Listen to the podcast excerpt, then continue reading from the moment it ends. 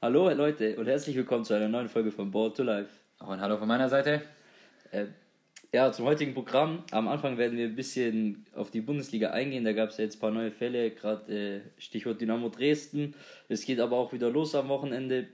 Wir werden einen Ausblick geben, was wir, wie wir Mannschaften einschätzen, was wir denken, wie die Corona-Krise oder die Corona-Pause vielleicht Mannschaften beeinflusst hat. Werden danach, ähm, beziehungsweise kam ein Wunsch, werden wir danach eingehen auf unsere Top 5 College-Football-Mannschaften für nächstes Jahr, also quasi so ein Way Too Early Power Ranking, wenn wir so machen. wie auch Spieler, was jetzt ja. vor der Saison als die fünf besten Spieler gehandelt werden, potenziell. Genau, und dann als drittes Thema haben wir etwas ziemlich Cooles und Großes und das ist äh, das Thema Hahnenkampf und da kann der Jan euch ziemlich, ziemlich viele ähm, ja, wie soll man sagen, Eindrücke geben, weil er live dabei war. So ein ziemlich cooles, also eigentlich, ja, kein cooles Thema, aber. ja, es ist äh, ein Thema, wo, wo, wo ich selber auch sehr zwiegespalten war, ob ich da dann hingehen sollte und mir das anschauen sollte, wenn ich schon mal da bin oder ob ich sowas nicht unterstützen möchte. Ja, aber da gehen wir nachher nochmal noch mal genauer drauf ein. Genau, fangen wir mal an mit der Bundesliga. Und zwar ähm, gab es jetzt in der zweiten Liga ähm, neue Corona-Fälle bei Dynamo Dresden. Nachdem sich letzte Woche ein Spieler infiziert hat, kamen jetzt durch die neuen Tests zwei weitere Positive hinzu. Sprich, die ganze Mannschaft muss jetzt in Quarantäne gehen, heißt, sie dürfen zwei Wochen wieder nicht trainieren zwar auch nicht spielen. Sie hätten jetzt, glaube ich, gegen Hannover gespielt. Genau, Hannover wäre jetzt das erste Spiel gewesen. Aus. Ähm, ist eigentlich ja jetzt nicht so optimal für die ganze Bundesliga, nachdem auch das schon mit Kalu war, wie da umgegangen wird in der Mannschaft, innerhalb von den Mannschaften. Ich verstehe es auch nicht wirklich, wie man als Spieler, wenn man weiß, jetzt geht es wieder los, da hängt so viel davon ab und dann trotzdem noch irgendwo sich Corona herholt. Also klar, man kann es nicht. Also ich, ich persönlich vermute, dass es vielleicht jetzt wirklich durch dieses Mannschaftstraining gekommen ja, ist, weil also ich meine, der Erstinfizierte, der ja, ja, okay, das, das, weißt du, da muss man irgendwo unterwegs gewesen sein, dass man Wobei das wahrscheinlich dann auch eher das unterstützt, was viele auch sagen von dieser Dunkelziffer, weil die, mhm. alle Leute, die jetzt da positiv getestet wurden auf Corona, glaube ich, wären nie auf die Idee gekommen, sich einem Corona-Test zu unterziehen, weil mhm. sie ja keine Symptome hatten. Ja. Deswegen, ich glaube, da ist auch diese, diese Dunkelziffer, wie sie auch in anderen Teilen der Gesellschaft ist, ist da einfach sehr, sehr hoch und da sieht man mal, wie viele es vielleicht in sich haben können, aber wie sie davon gar nichts merken. Ja, die Viren rumtragen. Für Dynamo Dresden natürlich, äh, um es mal auf gut Deutsch zu sagen, eine Scheißsituation. Dresden ist momentan letzter in der, Bund in der zweiten Liga, hat vier Punkte auf einen Nicht-Abstiegsplatz Rückstand, ein Punkt auf den Relegationsplatz. Beziehungsweise dies Jahr nicht mal sicher, ob es die überhaupt dieses Jahr gibt zur dritten Liga. Ähm, sprich, Dresden hat jetzt wieder zwei Wochen Trainingsrückstand, wird drei Spiele, beziehungsweise zwei Spiele weniger haben, je nachdem, wie sie dann wirklich aussetzen müssen. Vielleicht dann noch ein drittes, weil dann ist ja gleich eine englische Woche geplant. Genau. Dann haben sie vielleicht nur vier, fünf Tage Mannschaftstraining, wenn sie einsteigen genau. können. Das ist, also ich, äh, Dresden ist absolut ähm, leidtragend darunter, die ganze Mannschaft, der ganze Verein, weil Dresden ist schon einer der größeren Vereine in der Deutschland mit einer absoluten Fankultur und ich denke, dass es sich sehr, sehr schlimm auf den Erfolg der Mannschaft auswirken kann, gerade im Abstiegskampf.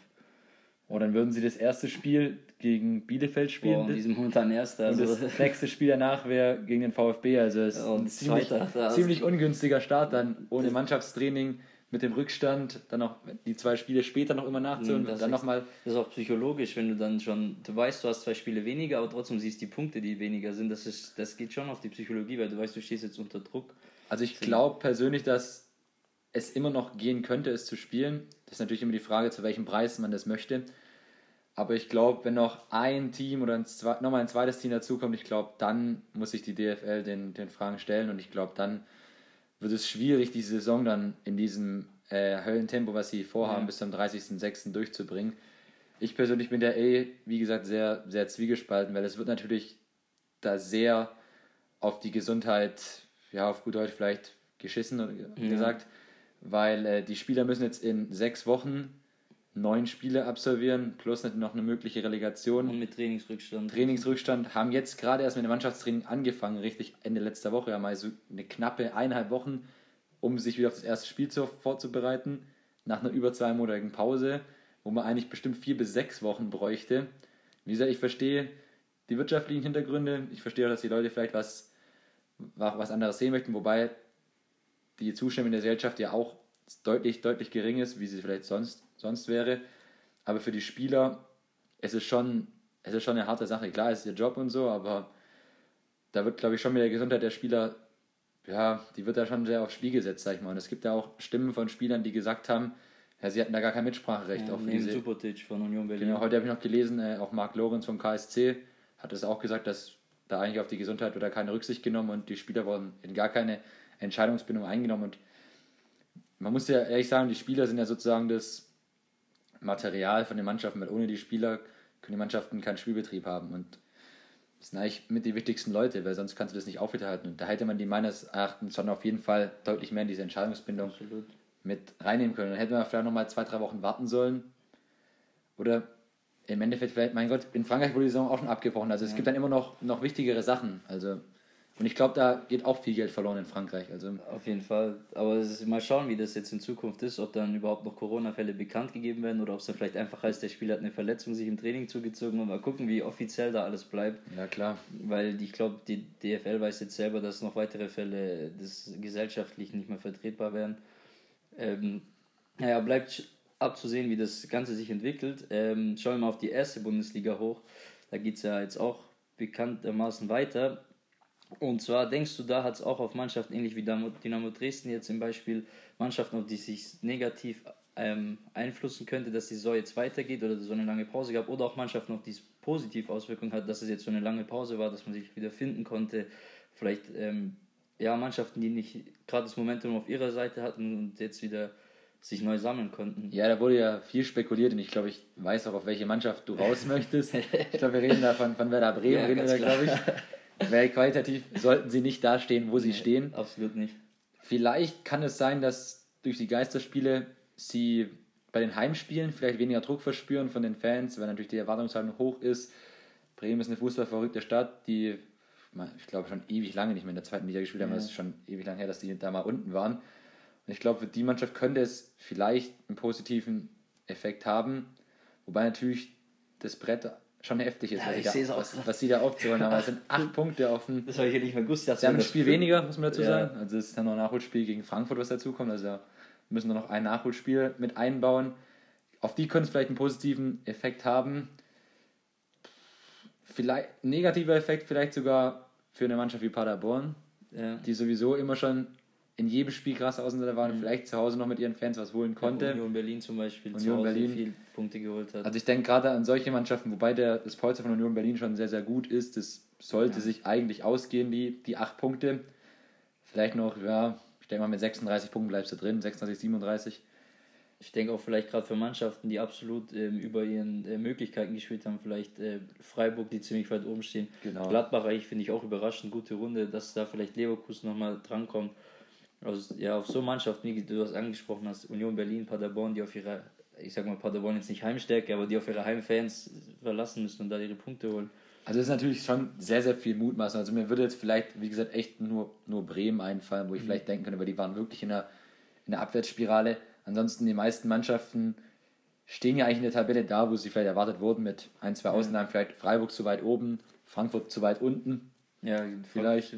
Aber ansonsten hat sich dieses Tabellenbild ja schon so eingespielt. Ich glaube, dass die Geisterspiele wahrscheinlich dann sogar eher den Mannschaften noch oben in die Karte spielen, dass die Schere noch ein bisschen, mhm. bisschen weiter auseinandergehen wird. Ich denke die, auch, die Qualität wird Qualität, qualitativ stärkeren Mannschaften sogar noch mal mehr einen Vorteil daraus ziehen werden. Und die Spiele vielleicht sogar noch deutlicher ausgehen werden. Ich glaube, wir werden, sollte es dann alles wieder, wieder starten und wieder laufen, was ja jetzt durch das Wochenende durch Dresden absolut nicht mehr in Stein gemeißelt ist, ähm, glaube ich, werden wir auch teilweise echt ja, kuriose und äh, Ergebnisse sehen, die wir vielleicht nicht unter normalen Umständen vorher gesehen hätten. Ja, auf jeden Fall.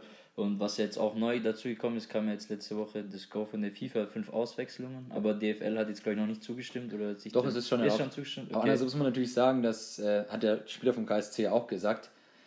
Ja, man braucht normalerweise eine vier bis sechs Wochen Vorbereitung. Jetzt hatten wir irgendwie so eineinhalb Wochen mhm. und das Verletzungsrisiko wird ansteigen bei den Spielern, weil sie nach 60 Minuten wahrscheinlich dann 60, 70 Minuten Platz sein werden und dann helfen dann irgendwann auch nicht mehr die fünf Auswechseln, ja. weil da kannst du ja mal ganz einfach durchrechnen. Dann hast du irgendwie mal einen Corona-Fall, der kann nicht spielen. Dann verletzt sich dann mal wieder einer und dann hast du mal, irgendwann hast du mal einen sehr, sehr dünnen Kader. Ja. Man muss halt die halbe Jugendmannschaft aushelfen oder die Reserve. Ja, also Wurde ja auch empfohlen, einen größtmöglichen Kader sich im Die DFL spielt da schon sehr, sehr mit dem Feuer. Also mhm. ich, wie gesagt, uns ist eigentlich klar, dass da nur wirtschaftliche Gründe an erster Stelle stehen, weil unter, sag ich mal, denke ich mal, unter normalen Gesichtspunkten wär, ist es einfach zu früh und ist es auch zu viel Risiko. Aber gerade die fünf Auswechslungen, wenn wir es gerade ansprechen, ähm, hat vielleicht für Mannschaften wie Bayern einen absoluten Vorteil, weil natürlich so ein extrem großer Kader Total. und man immer von unzufriedenen Spielern hört, denke ich, sehr großer.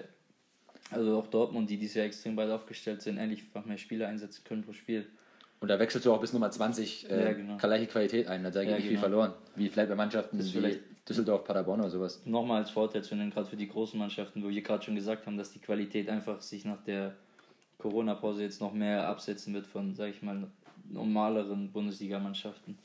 Also ja, genau. Und auch, ich denke auch persönlich, dass sollte es dann auch wieder, wieder losgehen, glaube ich, werden wir es auch nicht bis zum 30. Juni schaffen. Also ich glaube, da werden noch irgendwie mal wieder Fälle auftreten. Man muss erst wieder nur an dem Wochenende schauen, dass da schon wieder teilweise für, für riesen Menschenmassen irgendwie demonstriert haben. Da kann es natürlich auch durchaus sein, dass da die Fälle, Fallzahlen wieder ansteigen werden oder so. Also von dem her bin ich da mal sehr gespannt, wie das funktioniert. Und vor allem, es hat ja auch eine wichtige Auswirkung auf alle anderen Sportarten, Sportländer, weil, wie, wir schon, wie ich schon gehört habe, dass ähm, sehr, sehr viele Ligen schauen jetzt auf die deutsche Fußballliga. Ja. Jetzt unabhängig, ob es nicht nur Fußball ist. habe auch gehört von der, von der NBA, dass äh, die jetzt auch erstmal nach Deutschland schaut, wie das Hygienekonzept quasi angenommen wird. Und ich glaube, wenn das funktioniert, kommen vielleicht noch ein paar andere Mannschaften auf die Idee, wobei für mich das Sportjahr 2020 eigentlich schon gefühlt so zu Ende Ja, ist. Also ist- ich weiß gar nicht, ob die überhaupt, das ist überhaupt so- noch mal anfangen kann. Ja, das ist so zum Spaß, jetzt so zum Ende. Also so, so kommt es rüber, so als Ja. ah, wir müssen es jetzt zu Ende bringen. So. Naja, Dass nachher der richtige Weg ist, werden wir dann, werden wir dann sehen. na gut. Ähm, um von der Bundesliga jetzt einen ganz riesen Sprung zu machen zu einem ganz anderen Sportart. Äh, Ja, was wir noch vergessen Also- haben, wir, wir wollten noch das Ah, Tippspiel. Tippspiel, genau. Ähm, ich hatte es letzte Folge schon an, ähm, angedeutet. Jetzt äh, gebe ich es völlig bekannt. Jetzt hauen wir's Jetzt raus. wir's raus. äh, genau, wir machen jeder ein Tippspiel für die restlichen neun Spieltage der Bundesliga. Ähm, was ihr dafür tun müsst, einfach, müsst, einfach mir oder Jan eine Nachricht zukommen lassen.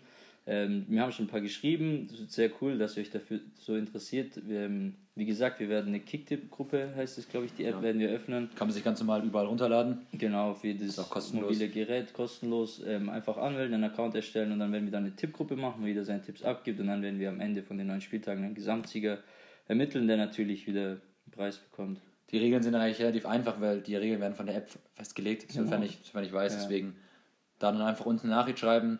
Dann machen wir da quasi eine, eine Gruppe auf. Man kann da sich die App runterladen, in die Gruppe reingehen, seine Tipps abgeben. Man muss natürlich auch bedenken, dass es jetzt auch ein paar englische Wochen gibt, also nicht immer nur das Wochenende. Ja. Falls es dann nachher dann doch alles durchgeführt wird und natürlich dann noch diese Verschiebung, verschieben, äh, verschobenen Spiele, die dann aufgrund von Corona-Fällen vielleicht auftreten oder auch schon aufgetreten sind. Deswegen genau. Da Ja, schreibt uns einfach Bis Freitag ist Anmeldeschluss, also wo es dann, am Samstag geht es ja erst los. Bis Freitag kann man sich noch anmelden und uns einfach schreiben. So. Was mir gerade einge noch eingefallen ist, wenn wir vorher vom Fußball zu einer anderen Sportart gehen, aufgrund von Corona hat man natürlich gerade mehr Zeit. Ja. Und ich habe heute, wo ich ein bisschen äh, auf Facebook unterwegs war, habe ich einfach zufällig gesehen, dass heute vor zwölf Jahren, keine Ahnung, wie ich da jetzt drauf gekommen bin, hat einfach Middlesbrough 8-1 gegen City gewonnen. Oh ja, ich kenne das, Bild noch. Ja, Vor ja, zwölf ja. Jahren, wenn man überlegt, wo, wo Man City jetzt ist und wo Middlesbrough jetzt, spielt. die dritte Liga, was weiß ich, irgendwo Also, in England am City. Ganz, ganz wild. Keine Ahnung, wie da jetzt drauf komme, aber da sieht man mal, wie, wie schnell die Liebe des Fußballgeschäfts Aber ist. Money, ja. okay. Jetzt so fällt dir dazu. noch was ein. Nee. Okay, letzter Punkt. Jetzt zu einer anderen Sportart und zwar zu College Football. Da kam der Wunsch, dass wir unsere Top 5 für die nächste Saison, die geplant im Herbst losgeht, ähm, schon unsere Top 5 Mannschaften plus unsere Top 5 Spieler, unsere Top 5 Prospects für die nächstjährige Saison ähm, mal auflisten. Ähm, ja, ich würde direkt einfach mit den Top 5 Teams von mir Genau, anfangen. mal. Ich fange bei 5 an, äh, also unten, da habe ich äh, die LSU Tigers. Ähm, die sind die Champion vom letzten Jahr gewesen, haben einige Spieler verloren. Ähm, ich habe gelesen, dass von jeder Position, die es gibt im Football, wurde ein Spieler gedraftet von der LSU in den NFL-Draft, was schon enorm ist, was dann Spricht natürlich auch für das Programm. ja, absolut. Äh, Man hat Joe Burrow wahrscheinlich, also den besten Spieler, mit dem besten Spieler verloren, den besten Quarterback. Ähm, auch trotzdem habe ich sie an 5, weil ähm, never underestimate a heart of a champion. Das ist so, die winning, eine Winning Culture entwickelt sich da in so einem Programm, deswegen habe ich sie immer noch an 5. An 4 habe ich äh, die Georgia Bulldogs. Ähm, die haben letztes Jahr, waren sie schon in den College Play Football Playoffs, haben da gegen die LSU Tigers mit 29, 23, glaube ich, verloren, also ziemlich knapp. Ähm, haben aber auch ihren Starting Quarterback wie die LSU verloren mit Jake Fromm, haben dafür einen neuen geholt übers Transfer, Transfer Portal in Jamie Newman und haben einfach immer noch ein unfassbares Talent und vor allem die Defense bei Georgia wird wahrscheinlich die beste sein in diesem Jahr. Dann am Platz 3 habe ich die Alabama Crimson Tide, die letztes Jahr überraschend ähm, zum ersten Mal seit was weiß ich wie vielen Jahren nicht in die College Playoffs gekommen sind. Ähm, wie schon gesagt, sie sind eigentlich jedes Jahr darin vertreten, haben so eine Dynastie im College Football entwickelt mit ihrem Coach Nick Saban. Ähm, interessant zu, erwähnen wäre hier, dass der kleine Bruder von Tua Tagovailoa, jetzt muss ich den Namen aussprechen, Tulia Tagovailoa war der Backup-Quarterback letztes Jahr von der großen Und wer übernimmt jetzt? Äh, nee, der, wird, er hat, ist ins Transferportal gegangen, weil er nicht sicher den Starting-Job ah, hat und okay. geht jetzt an, wahrscheinlich an eine andere Uni. Aber Alabama an drei.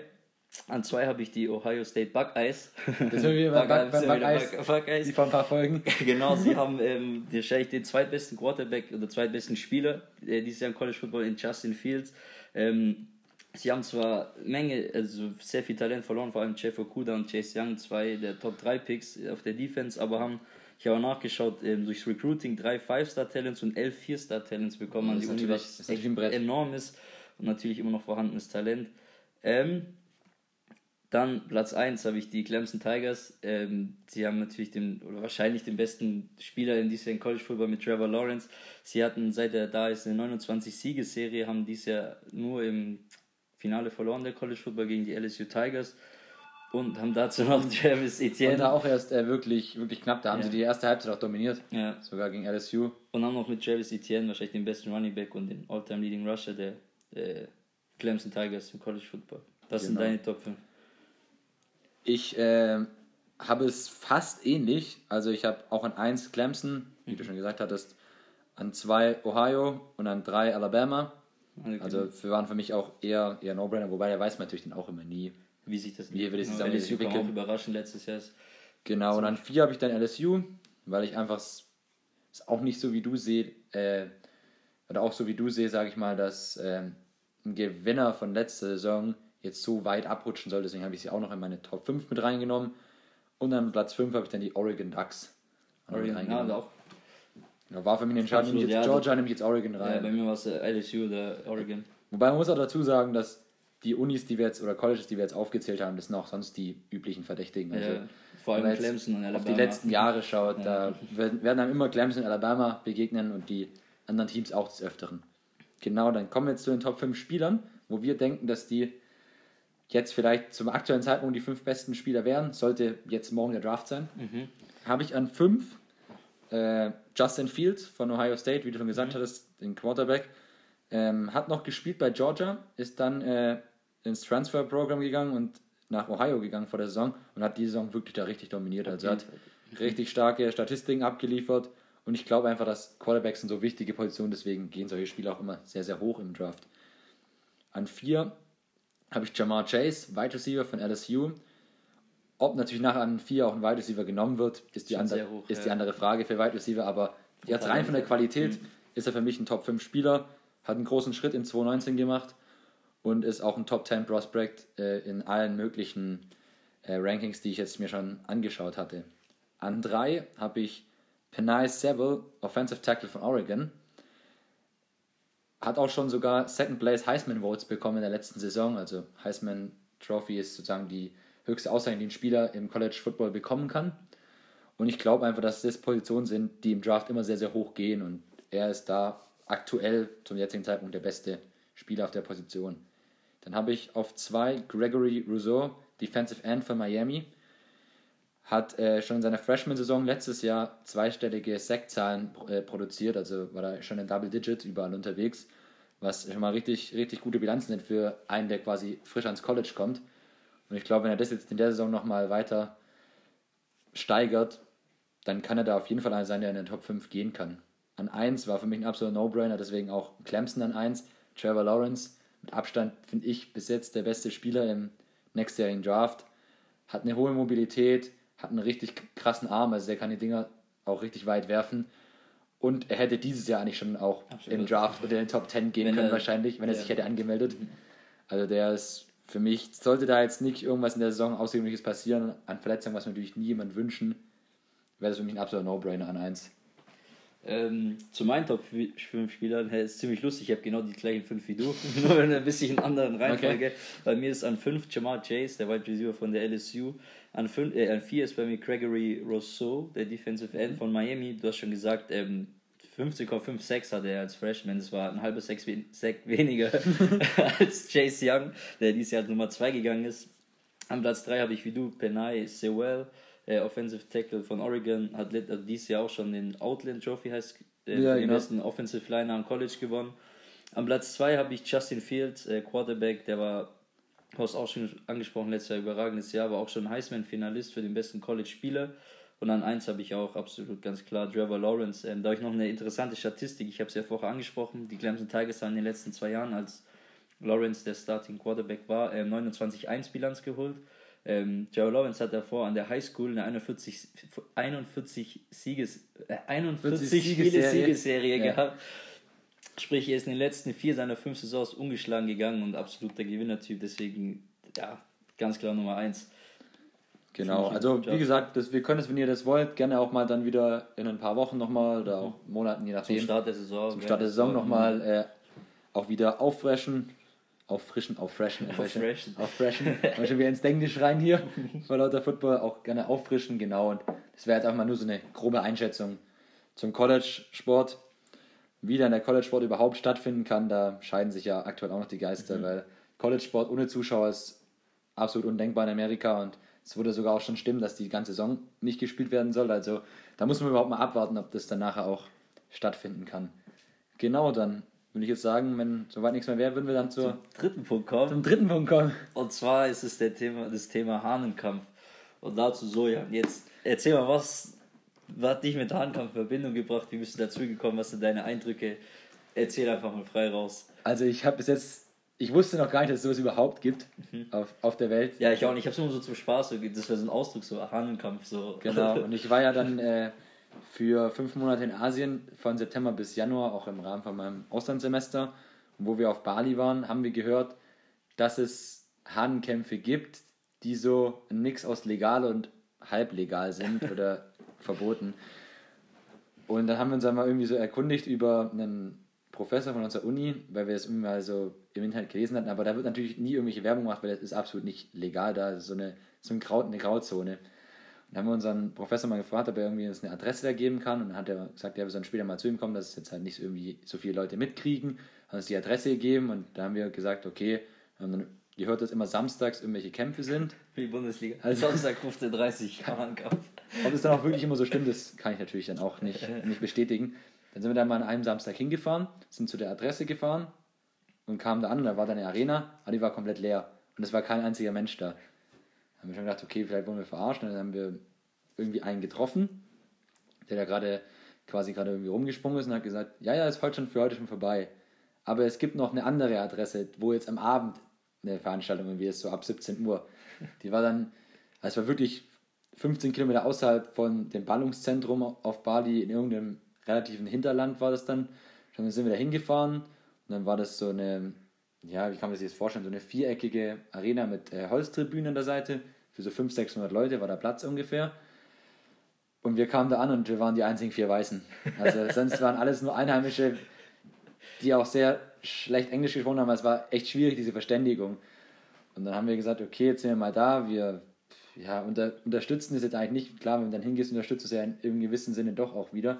Aber uns hat es irgendwie dann fasziniert, das irgendwie dann mal, mal zu sehen dann waren wir da und haben uns das dann angeschaut und es war, es war, eine, ganz, es war eine ganz andere Welt. Also es war, ich habe es nicht für möglich gehalten, dass es sowas gibt und dass es dann so auch wirklich ist, wie es geschildert wurde.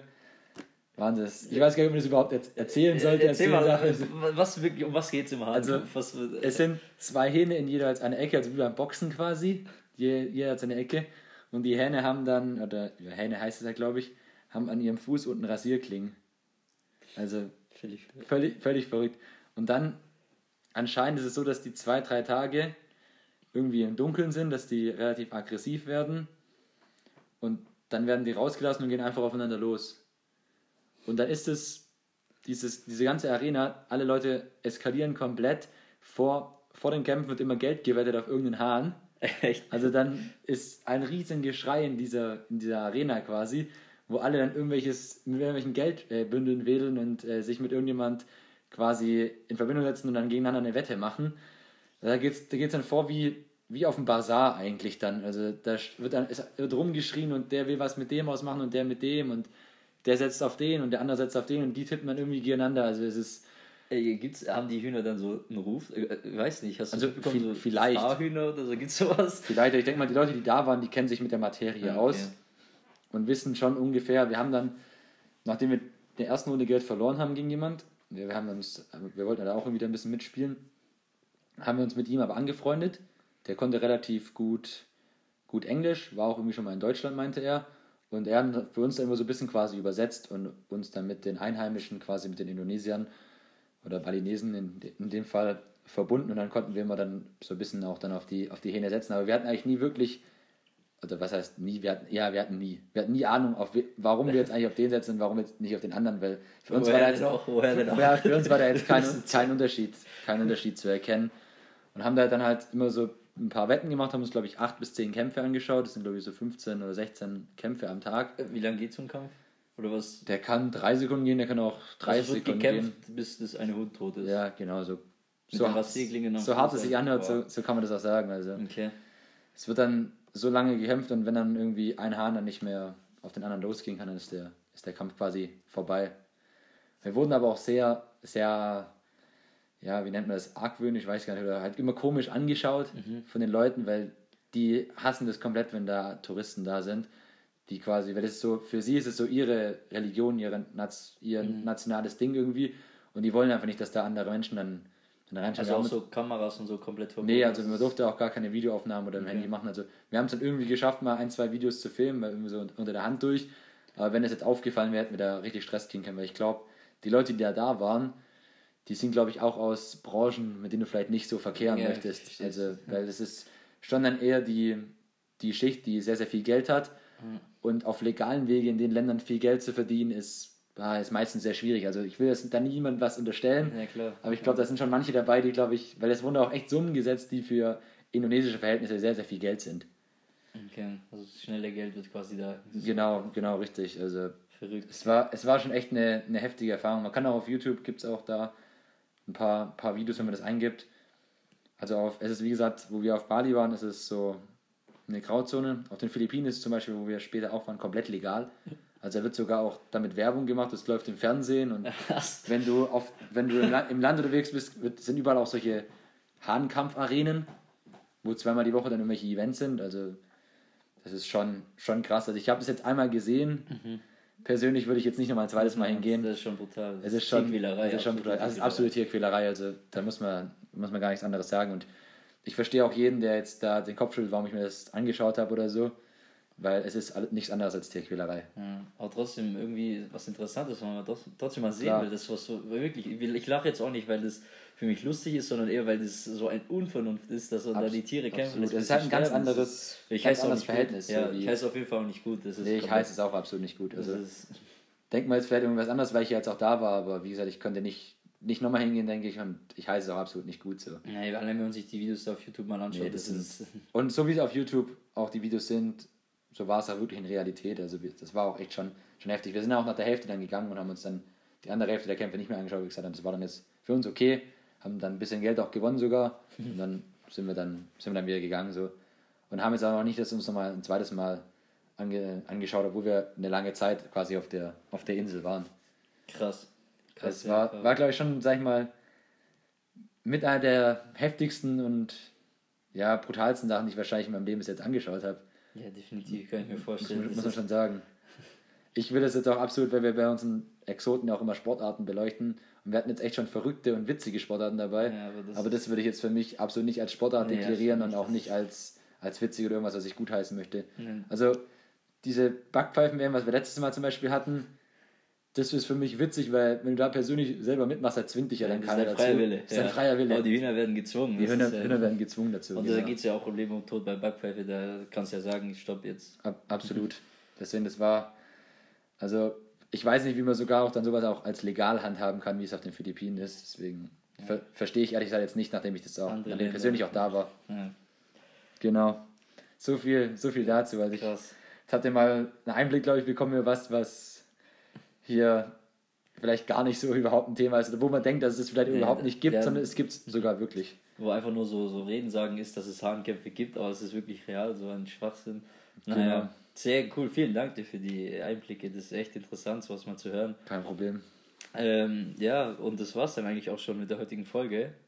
Äh, ich denke, wir hatten eine sehr coole Folge, sehr spannende Folge. Auch sehr, sehr abwechslungsreich vom Ja, Programm also, auf jeden Fall. ja, vom Football zum Fußball zum Hahnkampf. Ähm, hast du noch irgendwas, was du loswerden willst? Genau, ich äh, habe noch was. Ich habe es jetzt sogar mal zum Friseur geschafft. Echt? Ja. Nach eineinhalb Wochen. Ich war jetzt äh, das letzte Mal im Friseur, ja, wann war es, glaube ich, Mitte, Ende Februar und habe es dann letzte Woche am Freitag. Äh, erzähl Endlich- mal, eigentlich wärst du ja noch früher beim Friseur gewesen, aber da gibt es eine Geschichte. Ja, also meine, meine Mama hat den Termin für uns ausgemacht beim Friseur auf Dienstag letzte Woche. Und dann hatte sie mich montags irgendwie angerufen um 15 Uhr. Ja, der Termin wäre jetzt und sie sitzt jetzt gerade beim Friseur. Da habe ich natürlich keine Möglichkeit mehr hinzugehen. Das ist irgendwie verpeilt halt. Aber ich habe es dann immerhin noch am, am Freitag geschafft und habe jetzt dann mal wieder die, die Mähne von Quarantäne ein bisschen weggemacht. Meine Quarantäne. Nachdem jetzt ja die, die meisten, ja, eigentlich ist ja im öffentlichen Leben soweit eigentlich alles wieder offen. Ja, Oder zumindest so gelockert. eingeschränkte Dorf und zumindest. Genau, deswegen kann ich auch da öfters diese Demonstranten so gegen diese ganzen Corona-Regeln nicht nachvollziehen, weil, sag ich mal, bis auf diesen Spaß- und Eventfaktor sind eigentlich ja alle, die meisten Sachen auch wieder geöffnet im öffentlichen Leben. Ja, vor allem das macht jetzt äh, Monat, also wochenlange, monatelange Einschränkung, macht das ja alles wieder kaputt, wenn es jetzt wieder Genau, sich 10.000 richtig. Leute da treffen. Naja, anderes Thema. Absolut. genau, und dann zum Abschluss nochmal ein letzter Punkt. Heute sind wieder die neuen MJ-Folgen. Genau. Folge 7 und 8 auf Netflix, die Ja. der, das vorletzte Mal. Nächste Woche sind dann die letzten Folgen, nächsten Woche am Montag. Auch schon wieder vorbei. Da ist auch schon wieder vorbei. Genau, für alle, die es noch nicht gesehen haben oder bis jetzt erst noch ein paar Folgen geschaut haben, schaut auf jeden Fall das alle an. Das ist echt richtig cool. Ich werde es mir nachher auch noch, auf jeden Fall noch, noch reinziehen. Ich weiß nicht, ob es mir heute reicht, aber ich schaue es mir auf jeden Fall noch an. Ja, so, so Also arg wie Wetter Möglichkeiten bei dem Wetter hast du ja heute nicht. Ja, gut. Ähm, so, das Hast du noch irgendwas? Ich habe eigentlich nichts mehr. Nee, Okay. Friseur gibt es bei mir nicht mehr viel zu schneiden. Die du hast Haare sind ab. Du hast also den Shortcut mir, Ja, gemacht. die habe ich mir abgeschnitten. aber naja. Ähm, ja, deswegen war es von meiner Seite auch. Ähm, ich hoffe, ihr bleibt alle gesund, passt auf euch auf und Richtig. haltet die Ohren steif. Ciao, ciao. Macht's gut.